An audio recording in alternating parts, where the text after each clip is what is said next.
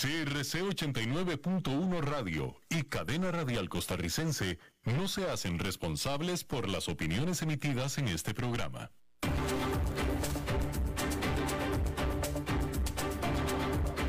Inicia a las 5 con Alberto Padilla un programa diseñado con el objetivo de llevarte diariamente un tema de actualidad, acompañado siempre de reconocidos editorialistas, de lunes a viernes a las 5 de la tarde por CRC 89.1 Radio, a las 5 con Alberto Padilla.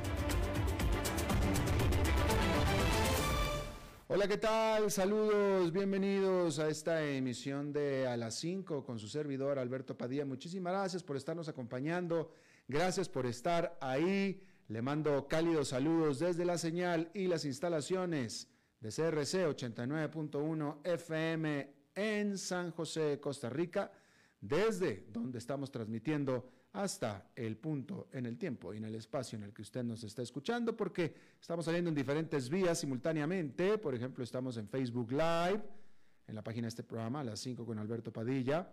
Estamos en podcast en las diferentes más importantes plataformas para ellos, Spotify, Apple Podcast, Google Podcast y otras cinco importantes más. Estamos disponibles en nuestro canal de YouTube a las 5 con Alberto Padilla, así como también eh, estamos eh, eh, YouTube, podcast y bueno, pues aquí, ya, ya, ya, ya, los, ya los recorrimos todos. Aquí en Costa Rica, este programa que sale en vivo en este momento a las 5 de la tarde se repite todos los días a las 10 de la noche aquí en CRC 89.1 Radio. En esta ocasión, tratando de controlar los incontrolables, al otro lado de los cristales, el señor David Guerrero y la producción general de este programa desde Bogotá, Colombia, a cargo del señor Mauricio Sandoval.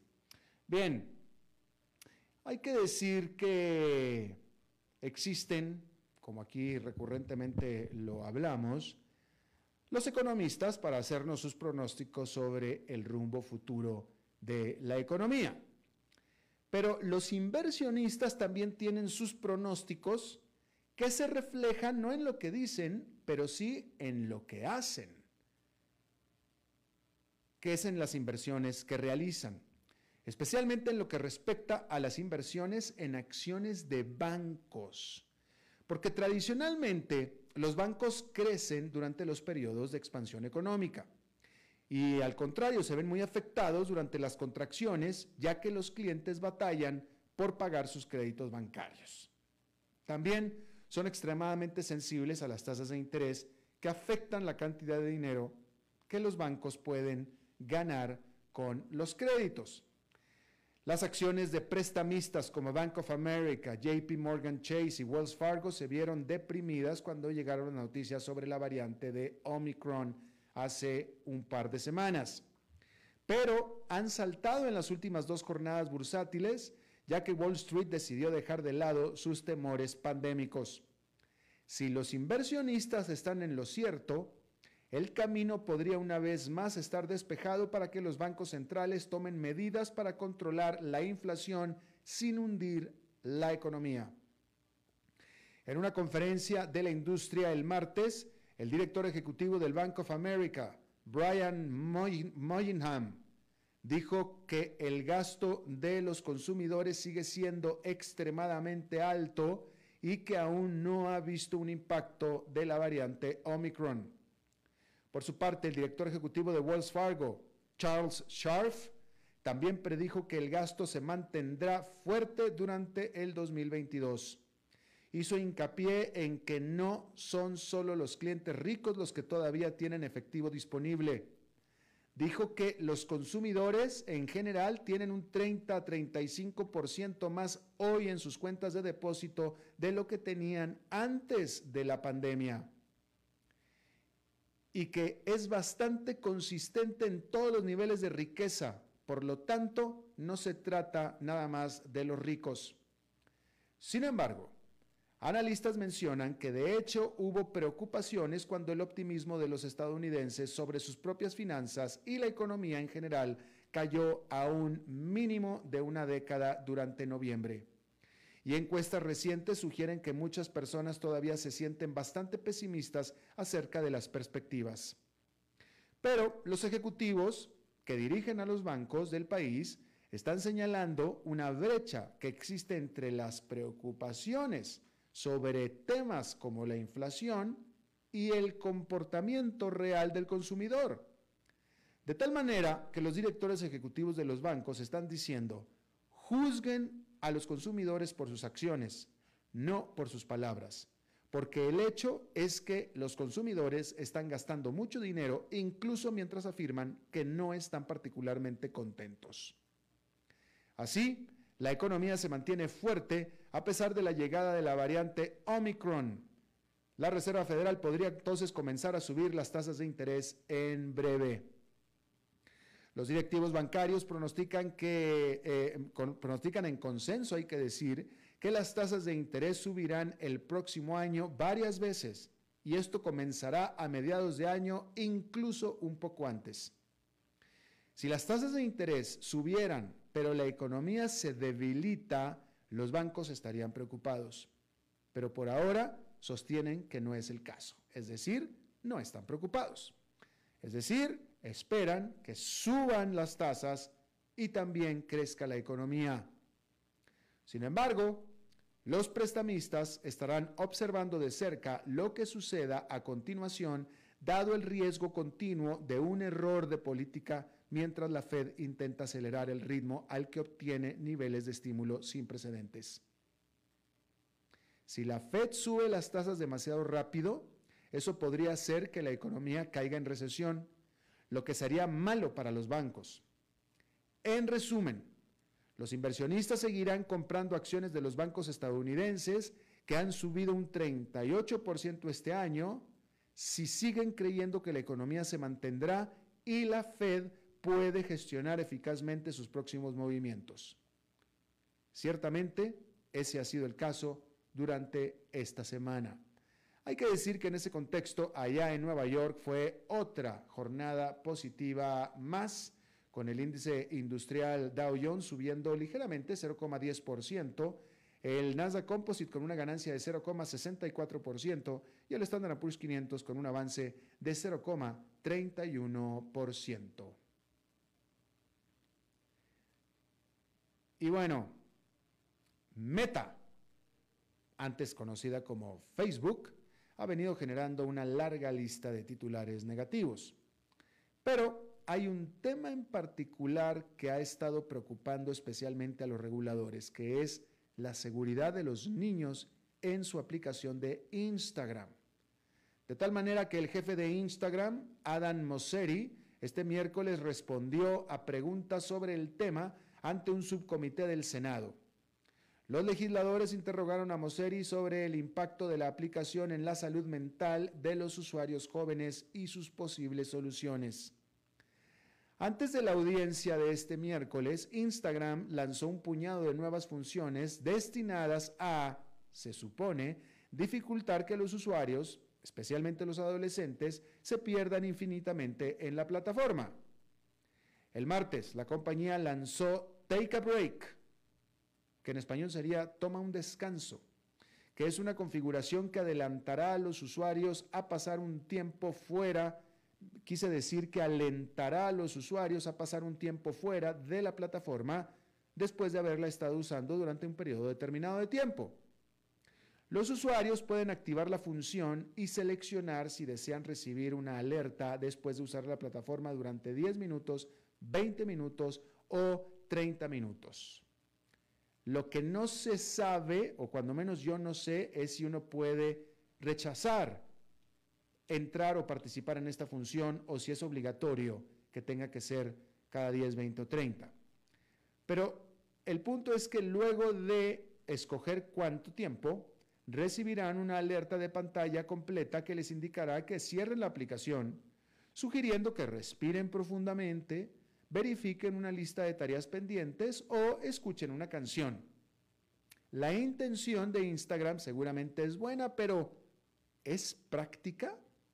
Por ejemplo, para que la función se active, los usuarios deben permanecer en la plataforma durante una sesión continua de 10, 20 o 30 minutos. Si la aplicación se cierra mientras corres al baño o la pantalla se apaga mientras navegas brevemente por Netflix, el temporizador se reinicia. Y después de que el mensaje alienta un descanso, el usuario tiene la responsabilidad de resistirse a regresar a la aplicación. Entonces, ¿de qué sirve tomar descanso si al final vas a volver a Instagram cada vez? Es decir, el que quiera volver a Instagram puede simplemente reiniciar la aplicación y ya volvió y listo. Instagram también dijo que adoptará un enfoque más estricto del contenido que recomienda a los adolescentes y los empujará activamente hacia diferentes temas si han estado insistiendo en algo durante demasiado tiempo. Ahora, hablando sobre la perspectiva de los inversionistas, la acción de Facebook han subido un 18% este año, por detrás del Standard Poor's 500, que es casi un 25% más alto, aunque se desempeñó mejor que Amazon durante este periodo, pero está muy por detrás de las grandes empresas tecnológicas como Microsoft, que ha ganado alrededor del 50%, y la matriz de Google, que es Alphabet, que se ha recuperado un 68%. Ahora, ¿usted qué opina? ¿Es responsabilidad de Instagram hacer que el muchacho, su hijo, usted, no pase tanto tiempo en Instagram? ¿Es responsabilidad de ellos? ¿Sí? O sea, no sé, a los que somos mayores, antes de que hubiera internet, ¿era responsabilidad del canal de televisión si nosotros veíamos la televisión toda la tarde? Digo, porque ahora es Instagram, etcétera. Antes era la televisión. Antes de la televisión, la radio. ¿Era responsabilidad de la radio porque alguien se pegaba a la radio todo el día? Estoy seguro que en aquel entonces la, la respuesta era no. No era responsabilidad del canal de televisión, era responsabilidad de la estación de radio. Entonces, ¿por qué responsabilidad de Instagram? Pregunto yo. No sé, pregunto. Yo estoy de acuerdo en que muchos muchachos pasan demasiado tiempo en Instagram o en redes sociales. Estoy totalmente de acuerdo. Así es, sucede. Pero es culpa de Instagram. No sé, ¿por qué va a ser culpa de Instagram? No sé, no, no, no sé. Entonces, que al rato Netflix también, si nos pasamos viendo Netflix todo el fin de semana, va a ser culpa de Netflix, nos vas a poner un anuncio de, este, cambia, cámbiate, cambia de, paga Netflix y pon este YouTube y al rato regresas. Pues, pues no, no, no sé, no sé por qué tiene que ser culpa de Instagram. Si toda la vida, todos estos medios lo que han hecho es tratar de hacer que pasemos el mayor tiempo posible viéndolos y escuchándolos, pues ya eso se dedican. Ahora, está en nosotros, está en nosotros como consumidores, está en nosotros como usuarios, está en nosotros como padres. ¿Sí? Yo en lo personal no recuerdo, no, no, recuerdo porque no tengo la memoria, pero si me conozco estoy seguro que no fue, pero aparte mis hijos tampoco me lo requirieron, no, no, me, no me pareció que fuera necesario que yo les limitara el tiempo que pasaban en Internet a través de sus teléfonos móviles, porque sí, mis hijos tuvieron teléfonos móviles desde muy pequeñitos. Y la verdad que yo ni vi ningún problema en ese, en ese momento, ni creo que hubo ningún problema hasta ahora que tienen 23 y 20 años. ¿Sí? Y sí, ellos pasaban mucho tiempo, ese era, ese era su método favorito de entretenerse cuando querían estar tranquilos. Y digo cuando querían estar tranquilos porque si yo, y esto es hasta la fecha, ¿eh? si ellos están en la internet o incluso jugando un videojuego, y yo les aviento un balón de fútbol, un balón físico de fútbol, en ese momento ellos sueltan el control remoto y se ponen a jugar fútbol inmediatamente. Y yo no creo que tampoco se los inculqué, al menos no activamente, al menos no activamente. Algo vieron, quiero pensar, algo vieron eh, eh, en la dinámica en la casa, eh, yo cuando eran, cuando eran niños, este, yo los sacaba a correr, me compré una de esas carreolas con ruedas grandes para, para pues, correr con ellas, yo corría con ellos, no sé, no sé hasta qué punto ese fue un ejemplo, un modelo, no sé, digo, es que la verdad es que nada lo hice de manera activa y sin embargo ellos salieron muy balanceados, algo vieron en la casa, pero lo mismo es con los muchachos que prefieren estar en la televisión y en los Instagram, no en la televisión, sino en la internet y en Instagram por sobre cualquier otra cosa. Pues es que algo están viendo en la casa, me parece a mí. Algo están viendo en la casa. Algo vieron, algo está pasando. Entonces vuelvo a lo mismo, no es culpa de Instagram desde mi punto de vista. ¿Usted qué opina al respecto? Si me lo dice en Facebook, en a las 5 con Alberto Padilla, lo escucharé con atención. Bien, fíjese esto, hablando de todos estos temas, la interrupción que sucedió en la división de computación en la nube de Amazon dejó a miles de personas en Estados Unidos sin refrigeradores, sin sus rumbas, que son limpiadores de pisos autónomos, y timbres de puerta que funcionaran, lo que resalta cuán dependientes se han vuelto las personas de Amazon a medida que Internet de las cosas prolifera en los hogares. La interrupción que comenzó alrededor de las 10 de la mañana del martes, hora del este, afectó de todo, desde las entregas de paquetes y el servicio de descarga de películas y series de Amazon, y hasta impidió que las personas ingresaran a los parques de Walt Disney. Por supuesto, Alexa dejó de responder y de seguir órdenes como encender las luces, poner música o hacer una llamada. Tampoco funcionó el timbre inteligente con cámara Ring. Incluso el servicio para subir el podcast de este programa, este programa, estuvo sin funcionar.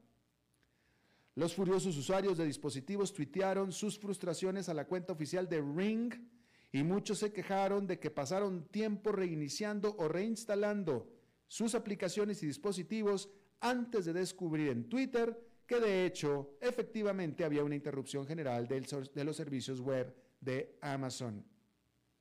Varios usuarios de Ring incluso mencionaron que no podían ingresar a sus hogares sin acceso a la aplicación del teléfono que estaba inactiva.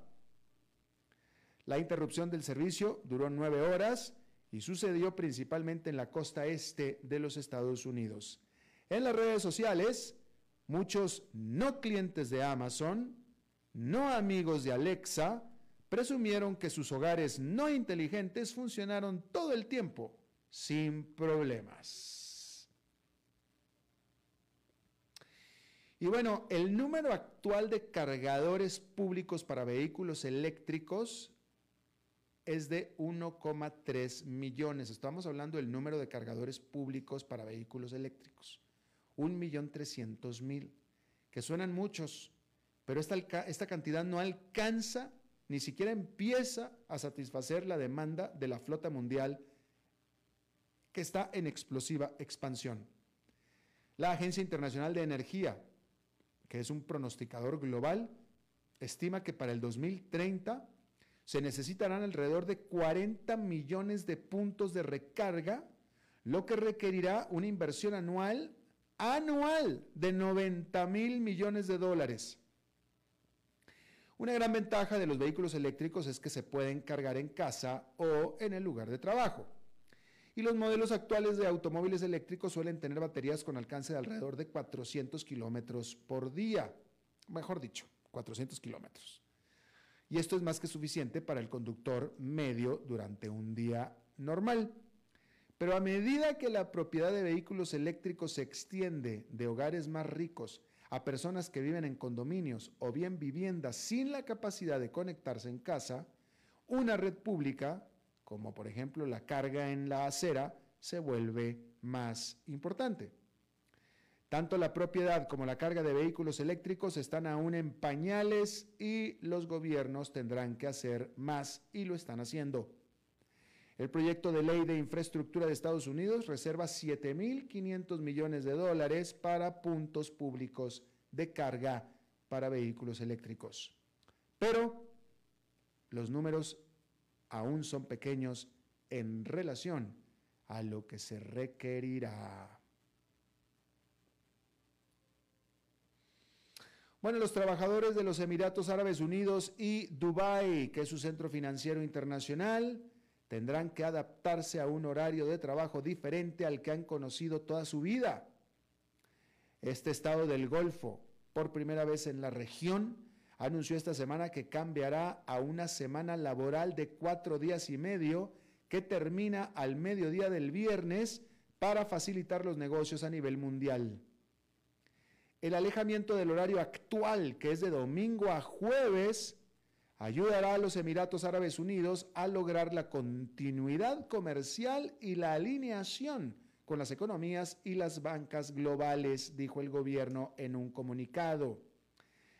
Este cambio entrará en vigencia a partir del 1 de enero y se aplicará a los empleados de gobierno y a las escuelas y con ello seguramente el resto de la economía. Los Emiratos Árabes Unidos, que tiene una población predominantemente musulmana, dijo que el trabajo finalizará a las 12 del mediodía hora local el viernes para permitir que las personas asistan a las oraciones.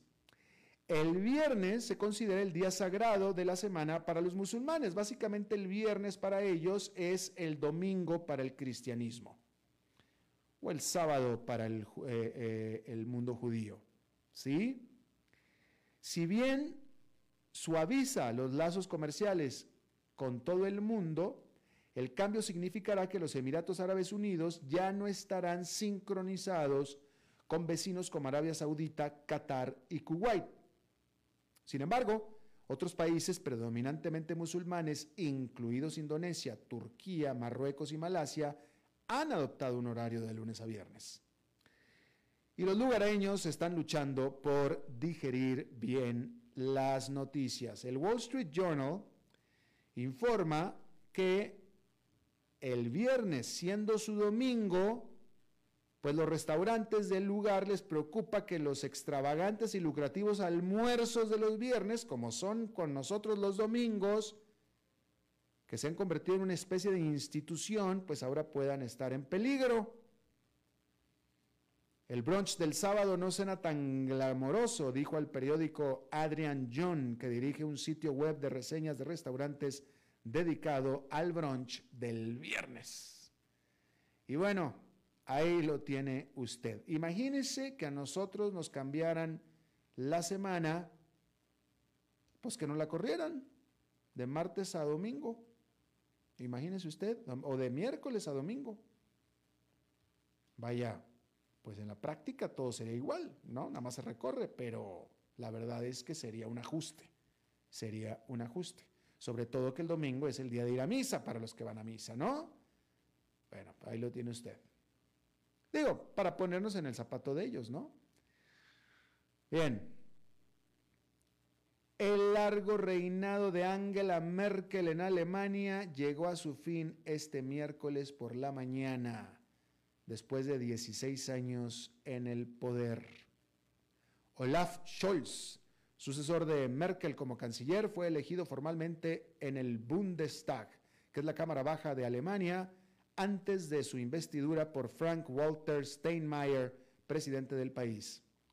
Scholz, un socialdemócrata que desde el 2018 se ha desempeñado como vicecanciller y ministro de Finanzas de Merkel, lidera una coalición tripartita con los verdes y los demócratas libres, que es un, un partido a favor de las empresas. Este gobierno de semáforo no probado, que lleva el nombre de los colores de las partes, que son rojo, amarillo y verde, enfrentará desafíos inmediatos desde una brutal cuarta ola del COVID-19 que azota a Alemania hasta la amenaza de una nueva conflagración en Ucrania. El nuevo gobierno no perderá tiempo en presentarse a los socios europeos. Scholz hará su primer viaje al extranjero a París, como ha sido habitual en los nuevos cancilleres, mientras que Annalena Baerbock que su ministra de Relaciones Exteriores, comenzará una ajetreada ronda de viajes por Europa. Y así comienza la vida después de Merkel para Alemania y también para el mundo más allá. Y el Banco de la Reserva de la India se reunió el miércoles para otra revisión al pulso económico nacional lo más importante en las discusiones del Banco Central fue una decisión sobre las tasas de interés en la tercera economía más grande de Asia. En mayo del 2020, el banco redujo drásticamente sus tasas de interés de referencia al 4%, que es un mínimo histórico, y prometió mantener una postura acomodaticia mientras sea necesario para reactivar el crecimiento. Y ha cumplido su palabra. Incluso cuando la inflación ocasionalmente se ha disparado por encima del 6%, la parte superior del rango objetivo del Banco Central, la tasa se ha mantenido sin cambios. Y el miércoles anunció que esto continuará. Este enfoque de esperar y observar, como lo han descrito algunos analistas, parece estar funcionando de hecho. El crecimiento se ha recuperado en el 2021 y la inflación se ha enfriado en los últimos meses a pesar del aumento de los precios del combustible y la recuperación de la demanda. Pero la recuperación sigue siendo frágil y más aún con la propagación de Omicron. Bueno, vamos a hacer una pausa y regresamos con nuestra entrevista de hoy. A las 5 con Alberto Padilla, por CRC 89.1 Radio.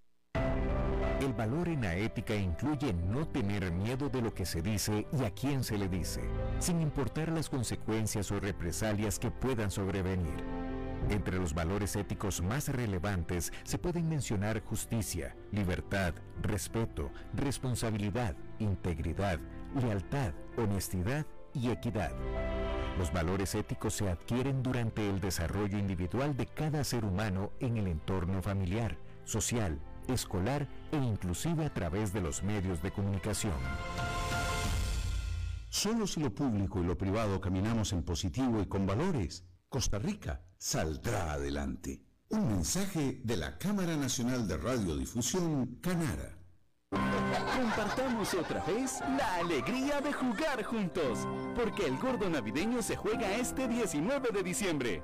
Compre sus fracciones por 2.000 colones y el entero por 80.000 colones. El premio mayor es de 6.400 millones de colones en cuatro emisiones. Además participe de promociones activando sus fracciones en nuestra app JPS a su alcance. Junta de Protección Social para hacer el bien. Desde los verdes bosques de nuestra montaña nos llega agua Cerros de la Riva, agua fresca de manantial que te permitirá vivir en equilibrio, proteger tu salud y la de tu familia, libre de sustancias químicas, envasada sin alterar su naturaleza a 2.000 metros de altura. Agua Cerros de la Riva, naturalmente neutral. Búscanos como cerrosdelarriba.gmail.com Llámanos al 8374-3229. Cerros de la Riva, Live Spring Water.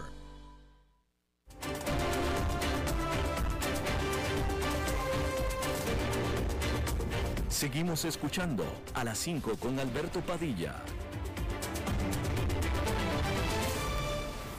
Muchas gracias por continuar con nosotros. Eh, yo, quien les habla, llevo un poco, aproximadamente 30 años, unos 30 años, tal vez un poquito más, de ser periodista internacional, en el sentido de cubrir toda Latinoamérica, ¿no? Y en ese tiempo, eh, todos los nombres en América Latina han cambiado, todos los nombres de todos los presidentes, hasta incluso los dictadores han cambiado. Ya no está Fidel Castro, ya no está Hugo Chávez, eh, eh, llegaron otros, ¿no? Eh, pero sin embargo, en todo este tiempo ha habido un nombre a nivel noticioso que siempre estuvo ahí. Y esperemos que siga estando ahí, mas ya no en el mismo lugar. Ese nombre es José Miguel Vivanco, que todo este tiempo ha sido el director de Human Rights Watch, que de una manera u otra siempre ha sido relevante, pero pues sobre todo ha sido relevante porque ha sido necesaria en nuestra América Latina. José Miguel Vivanco anunció que después de 30 años en la dirección de Human Rights Watch, eh, Watch va a dejar el puesto a partir de febrero y sin embargo dijo que eh, en este momento que se va, según estoy leyendo en una entrevista, dijo Vivanco que se encuentra América Latina en el peor momento para los derechos humanos y la democracia desde que él tomó el poder.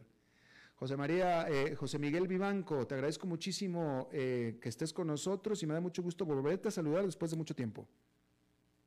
Alberto, el placer es mío. Eh, tengo grandes recuerdos de nuestros intercambios y entrevistas en momentos álgidos de América Latina, así es que eh, este reencuentro es, eh, es muy bienvenido. Gracias, igualmente, hombre, igualmente.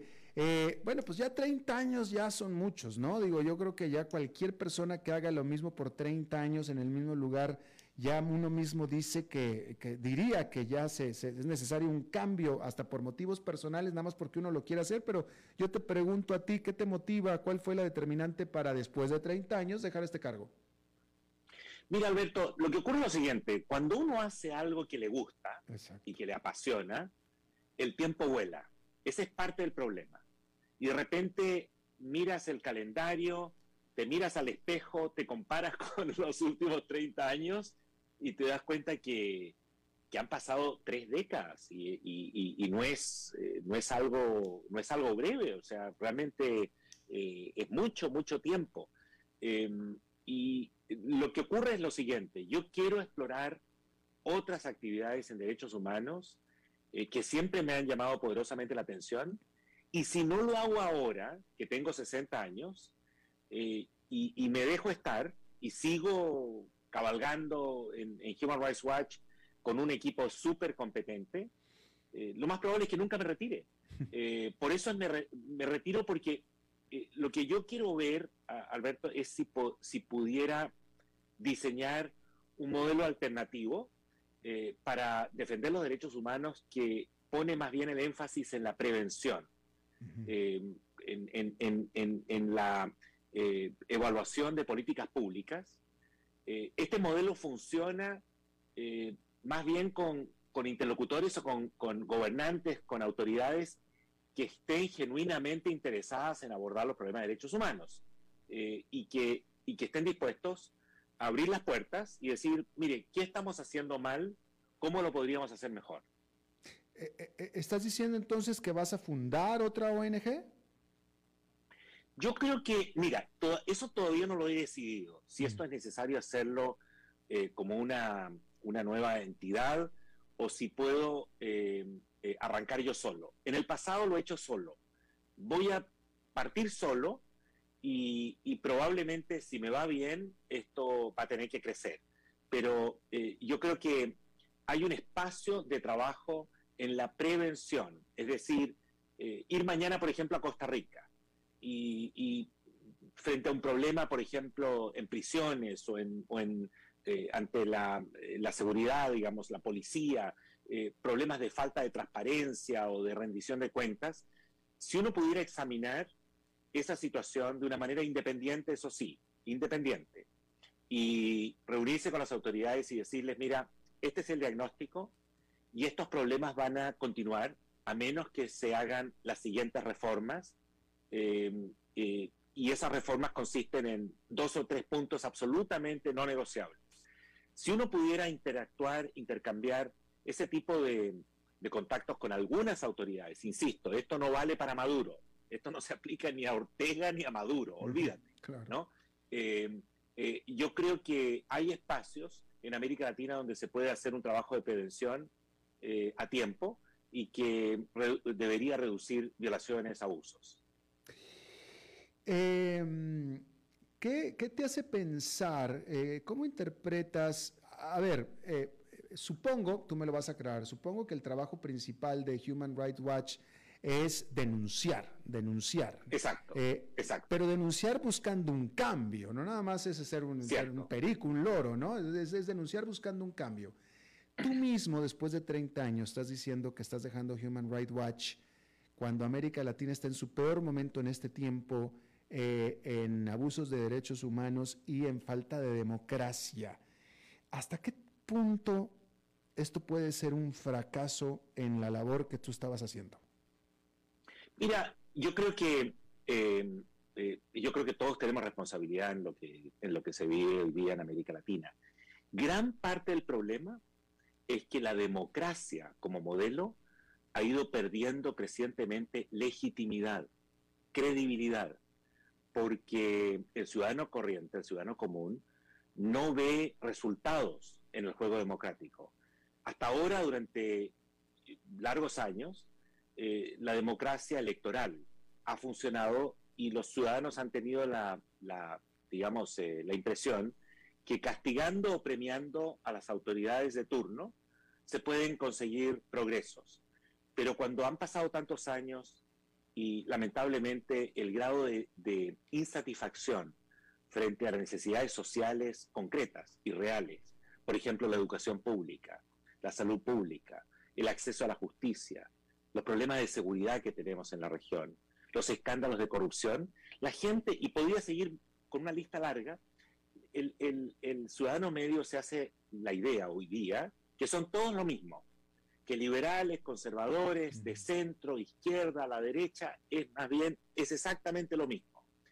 Y eso es lo que genera las condiciones para el surgimiento de líderes populistas, caudillos, que prometen, que se presentan como outsiders, o sea, como, como si fueran ajenos al sistema, eh, como si fueran a, digamos, a rechazar el establecimiento y te dicen, eh, eh, parte del problema es que los tribunales de justicia son corruptos, hay que intervenirlos, los medios de comunicación mienten y, tenemos modelos lamentablemente de esa naturaleza en buena parte de la región. Claro. y aparte, aparte José Miguel, es, es, frustrante para alguien tú, tú me vas a decir que para ti, pero ciertamente para mí como observador de América Latina, de todo el proceso, eh, luego llega un país como el tuyo, como Chile, que se convierte simplemente por los resultados, por las cifras económicas en un país modelo, un país a seguir, un país de ingreso medio en América Latina, donde se elimina la miseria, en gran medida se elimina la pobreza, y resulta que después de todo, el chileno es uno de los pobladores más desdichados de América Latina y lo demostró semidestruyendo la capital hace un par de años porque están inconformes porque no tienen más.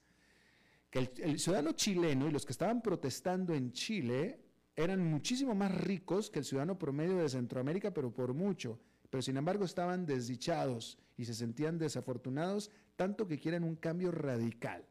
Entonces ahora de pronto resulta que ni siquiera Chile podía ser un modelo, José Miguel. Mira, a Chile le fue bien en la concertación durante estos, estos 30 años posteriores a la dictadura de Pinochet, eh, especialmente desde el punto de vista macroeconómico y lo que tú apuntas en cuanto a la reducción a cifras, diríamos, insignificantes para lo que es el resto de América Latina, en muy poco tiempo de la, de la pobreza extrema. Pero esa nueva clase media que ha surgido en estas, eh, en estas dos décadas eh, tiene expectativas de servicios públicos de calidad, pensiones de calidad, eh, digamos, este, mecanismos eficaces para controlar los abusos, la delincuencia, la corrupción. Y se encuentran con que eh, precisamente el modelo, no solo el modelo político, también el modelo económico, eh, no les ha resuelto, eh, de acuerdo a sus expectativas, estas, estas problemáticas, estas necesidades. Y, las cifras también demuestran una, un incremento en la inequidad, en, el, en la distancia entre los, los, pobres o las clases medias y, y, una concentración muy fuerte de la riqueza en unos pocos. Eso es lo que genera eh, esas movilizaciones masivas. Eh, te advierto, Alberto, que, y yo estuve allí en Chile, eh, la mayoría de, quienes se, manifestaban en las calles lo hacían pacíficamente. Lamentablemente también había algunos que lo hacían con violencia. Y ese fue el resultado, digamos, desde el punto de vista de una situación de orden público muy difícil, que fue confrontado por unas policías que actuaron de una manera eh, lamentablemente brutal. Entonces, este, eso, el panorama de Chile es muy incierto, muy complejo. Eh, daba la impresión que iba en una dirección, ahora en las presidenciales, eh, el candidato que sacó el mayor número de votos es un candidato de la extrema derecha que incluso reivindica cuestiones vinculadas a la dictadura de Pinochet.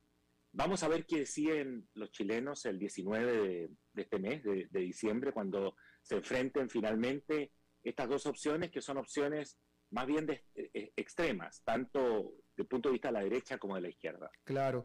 Eh, quiero subrayar o reiterar que traje colación el caso de Chile porque cuando, estamos hablando del desencanto que está teniendo el latinoamericano promedio con la democracia es porque dices que no le ha traído cambio a su circunstancia. Y, bueno, eso, eso infiere que el problema es de que no hay avance económico en la región, ¿no? Entonces teníamos un país como Chile con un gran avance económico respecto al resto de la región, pero ese avance también trae sus propios eh, eh, problemas consigo, ¿no? Entonces, de pronto, como que me parece que puede ser algo descorazonador eh, ver, ese tipo de ejemplos como en Chile. no hay hacia dónde. Pues ahora resulta que de pronto nos cuestionamos si acaso entonces tampoco el avance económico nos va a traer mejoría tampoco.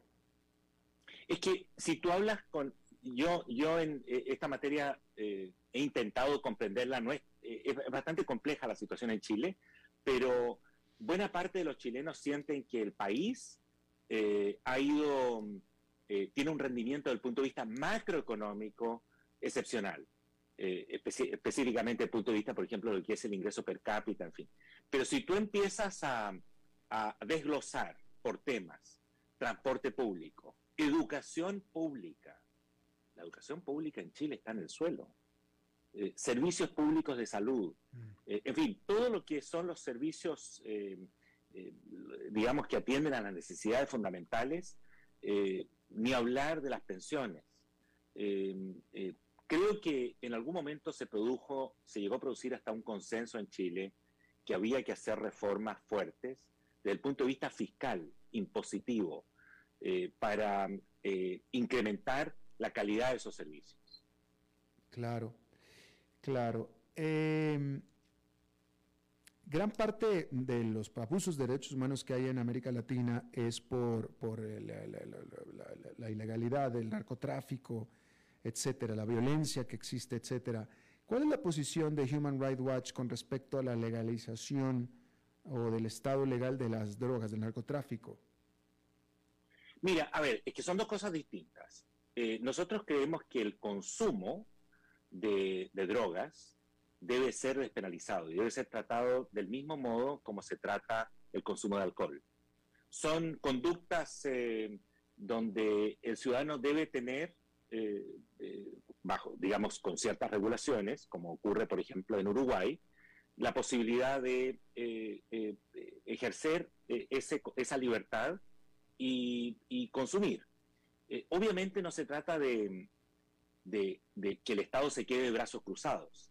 Eh, hay que regularlo, eh, hay que tratarlo como un problema de salud pública, hay que, hay que eh, imponer tasas impositivas muy fuertes para que esto no, no se transforme en una, en una opción, pero creemos que no hay mayor diferencia entre el consumo de alcohol, que como tú sabes, está, está, no está permitido la compra de alcohol, por ejemplo, para menores, ni tampoco se pueden colocar estos eh, centros de, expendio de alcoholes cerca de los colegios, en fin, hay toda una regulación al respecto. tampoco tú puedes, por ejemplo, consumir alcohol y pilotear un avión. Eh, del mismo modo, no se podría permitir algo así respecto de las drogas. Lo que creemos que es un error es penalizar el consumo eh, con la prisión. lo que debe ser castigado es el narcotráfico, digamos, las operaciones de los grandes carteles, eso eh, por supuesto que debe ser eh, eh, combatido dentro del Estado de Derecho, no por fuera del Estado de Derecho. Pero el Estado debería tener un rol más, más abierto y creemos que lo que se está realizando en algunos países europeos, en muchos países europeos y también en, en Uruguay, logra además, como un efecto colateral, matar el precio, o a lo menos desincentivar el, lucro que está asociado a esa actividad ilegal. José Miguel Vivanco, hasta el próximo febrero, todavía director ejecutivo de Human Rights Watch.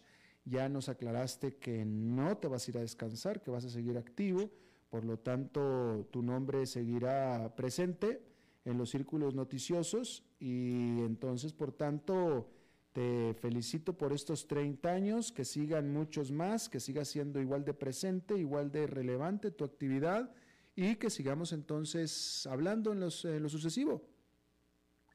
Pero desde luego, Alberto, muchas gracias por invitarme y espero estar eh, nuevamente eh, tratando un tema, eh, digamos, de actualidad, complejo, de nuestra América Latina en tu programa. Muchísimas gracias y buena suerte. Gracias. Vamos a hacer una pausa y regresamos con más. A las 5 con Alberto Padilla, por CRC 89.1 Radio. El valor en la ética incluye no tener miedo de lo que se dice y a quién se le dice, sin importar las consecuencias o represalias que puedan sobrevenir. Entre los valores éticos más relevantes se pueden mencionar justicia, libertad, respeto, responsabilidad, integridad, lealtad, honestidad y equidad. Los valores éticos se adquieren durante el desarrollo individual de cada ser humano en el entorno familiar, social, escolar e inclusive a través de los medios de comunicación. Solo si lo público y lo privado caminamos en positivo y con valores, Costa Rica saldrá adelante. Un mensaje de la Cámara Nacional de Radiodifusión, Canara.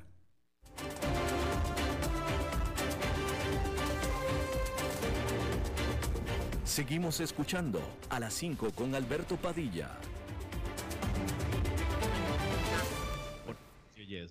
Bueno, es miércoles y si usted ya nos sigue desde hace tiempo, los miércoles ya sabe lo que sucede, que nos enlazamos con el programa de nuestra estación hermana 94.7 porque ahí está Maritza. Mi amor. Ahí fue, fue una entrada precoz. Mi vida, how are you, baby? Ah. Estoy un poco resentida. Porque hace mucho que no nos vemos, mi amor. ¿Qué es lo que está pasando? Este, pues hace tiempo que no nos vemos, ¿no es cierto? Es cierto, mi vida. Pues es que cuando. Y, no, eh, comandante conferencista around the world. No, hombre. Y luego de tu programa, la que me encuentro, que no me da ningún gusto encontrarme, es a la Laurita, y en cambio a ti nunca te encuentro. Este, yo no sé si sabes, pero ella está en la premia. Exactamente, aquí estoy. ¿Qué es lo que decís? Ok, nada, nada. Contigo no es Laura. Pásame, Maritza, por favor. No, pero feo, mi amor, Alberto, Laurita, en Navidad, no. Pero yo no me estoy peleando, ¿es él? Bueno, no importa. Albertito, no pelee mi vida. Es que no quiero perder el tiempo con eh, insignificancias. Ay, pero me, ay, que ahora me decís eh, algo, algo se hicieron. ¿Qué pasó? Albertito, te tengo noticia. Dime.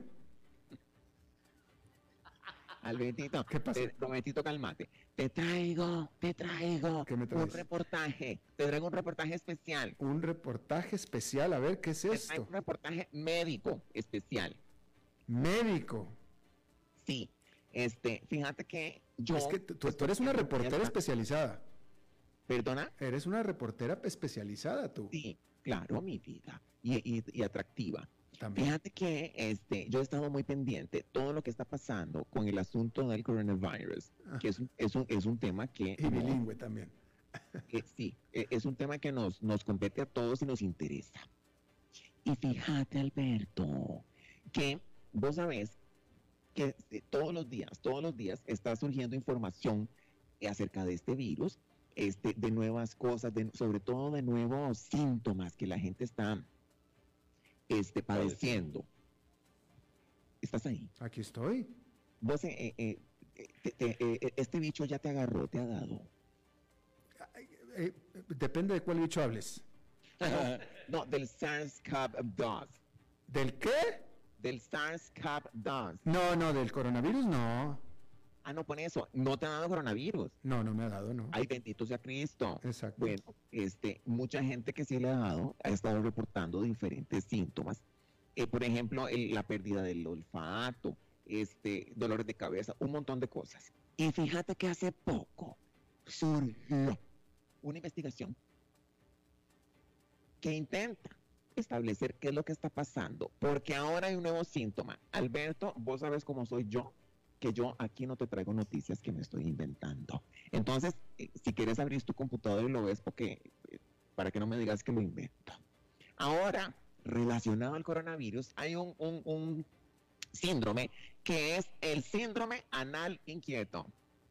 ¿Cómo así? El síndrome del ano inquieto. Fíjate. ¿Así se llama el síndrome?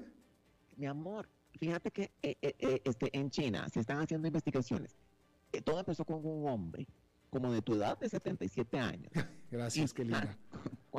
¿Cuántos años tienes vos, Albertito? 56. Ay, vende, oye, no, pero apenas para mí estás. Apenas. ay, y fíjate que este señor superó el, el COVID gracias a Dios, le dieron un tratamiento, quedó divino. Oye, pero pero quedó con el ano inquieto. Aquí estoy leyendo yo, ¿eh? Esta es una variante, el síndrome del ano inquieto es una variante del síndrome de piernas inquietas. Exacto, y está relacionado al coronavirus. Entonces, fíjate, veme, este, pero ya yo no debería hacer, hacer estas aclaraciones. Yo he demostrado mi veracidad y he demostrado que aquí no me hago con cuentos. No, no. Pues, bueno, entonces, fíjate, fíjate que este chiquillo, vean qué triste y vean qué, este, ay, yo no, incómodo tener esta carajada. Fíjate que, bueno, yo siempre he sido inquieta, Albertito, pero fíjate que yo no sé, yo no sé cómo será tener el ano inquieto, mm. porque fíjate. Pregúntale a Roberto. Alberto Padilla. Fíjate vos que este chiquillo no podía dormir. Este, entonces, veme qué cosa tan terrible, Alberto, que es, tiene que estar, eh, eh, la persona que tiene esto está incómodo, tiene que estar acostado, este, eh, perdón, no más bien, no, no puede estar acostado mucho rato porque tiene que levantarse porque porque tiene el ano inquieto, es una picazón y es una cosa en el, anochecer que uno dice, ¡ay, qué pecado! Albertito, que yo, yo le pido a Cristo que esto no me dé a mí. Pero, pero suena, suena, suena lo que en México, este, en el México coloquial dirían le pica la cola. Sí, es que literalmente te pica la cola. Entonces, fíjate que a él lo trataron con cierta, un, este, con 1.5 miligramos de besamestazona y se compuso. Creo que ¿Qué farmacéutica hace esa pomada? bueno, yo qué sé, yo estoy leyendo. Ok. Fíjate que se compuso por un rato y ya y ya después no. Pero venme, Albertito, es que yo, a mí me da risa, pero me da tristeza. Porque, este... Bueno, pero suena, suena, suena que son, que son hemorroides o qué es? No, mi amor, es, es eh, como 10 centímetros adentro de, hacia adentro del recto. Ah, empieza a dar como una picazón, un malestar que vos no podés estar quedito. Como un cachiflín en el, ¿te acordás cuando decía la abuela aquí? Es que tenés un cachiflín en el ramo. Bueno, es algo así. Entonces, y, y tenés razón eh, que lo asocias con las, con las piernas inquietas, dijiste. Sí.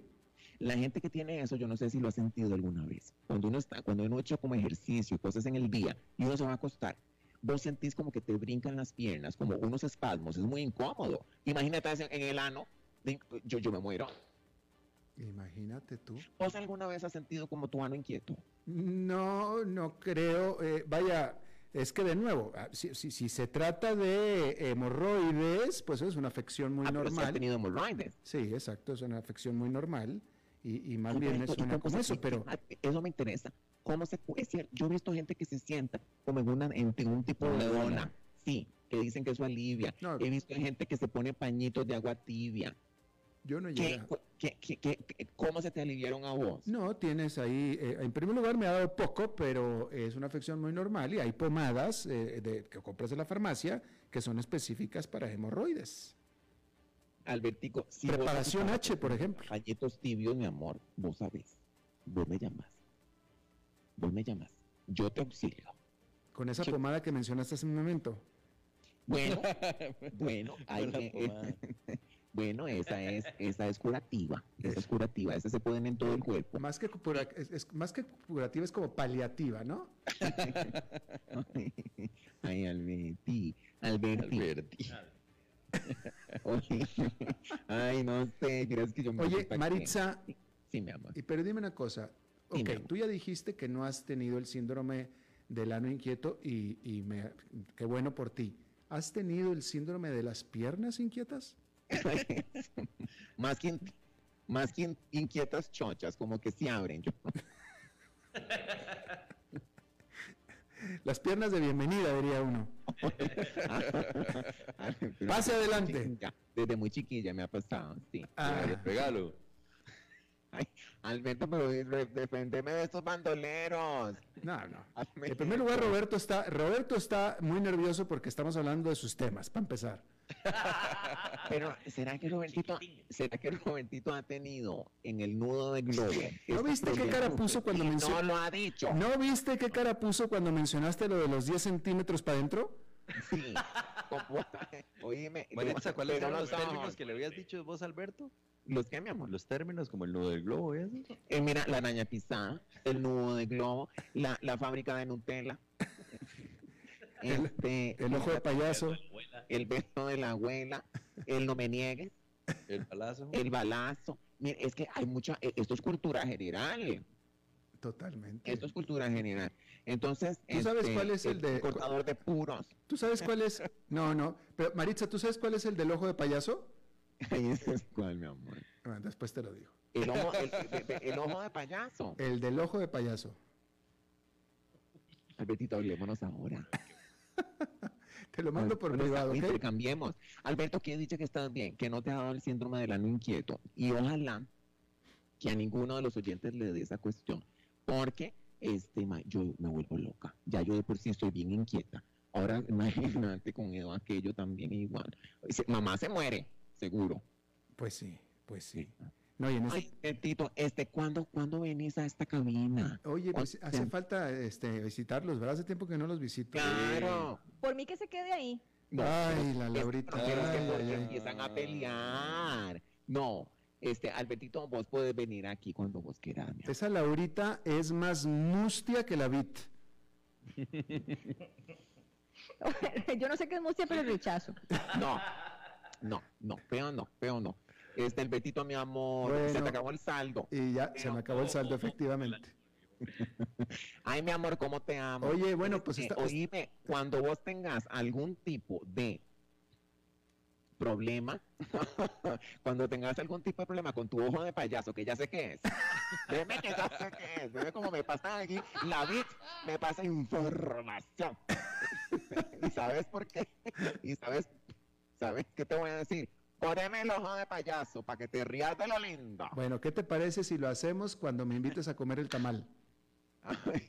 mi vida, por supuesto. En esta temporada. Que te comas el tamalito. Perfecto. con mi amor, que sigan La piñita, la piñita. ¿Qué decís? La piñita. Que claro, yo, yo, yo te doy dos. Eso, ok.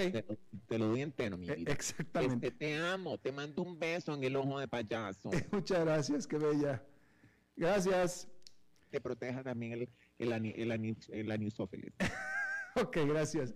Bueno, eso es todo lo que tenemos por esta emisión de A las 5 con su servidor Alberto Padilla. Muchísimas gracias por habernos acompañado. Espero que termine su día en buena nota, en buen tono. Y nos reencontramos en 23, en 23 horas. Que la pase muy bien.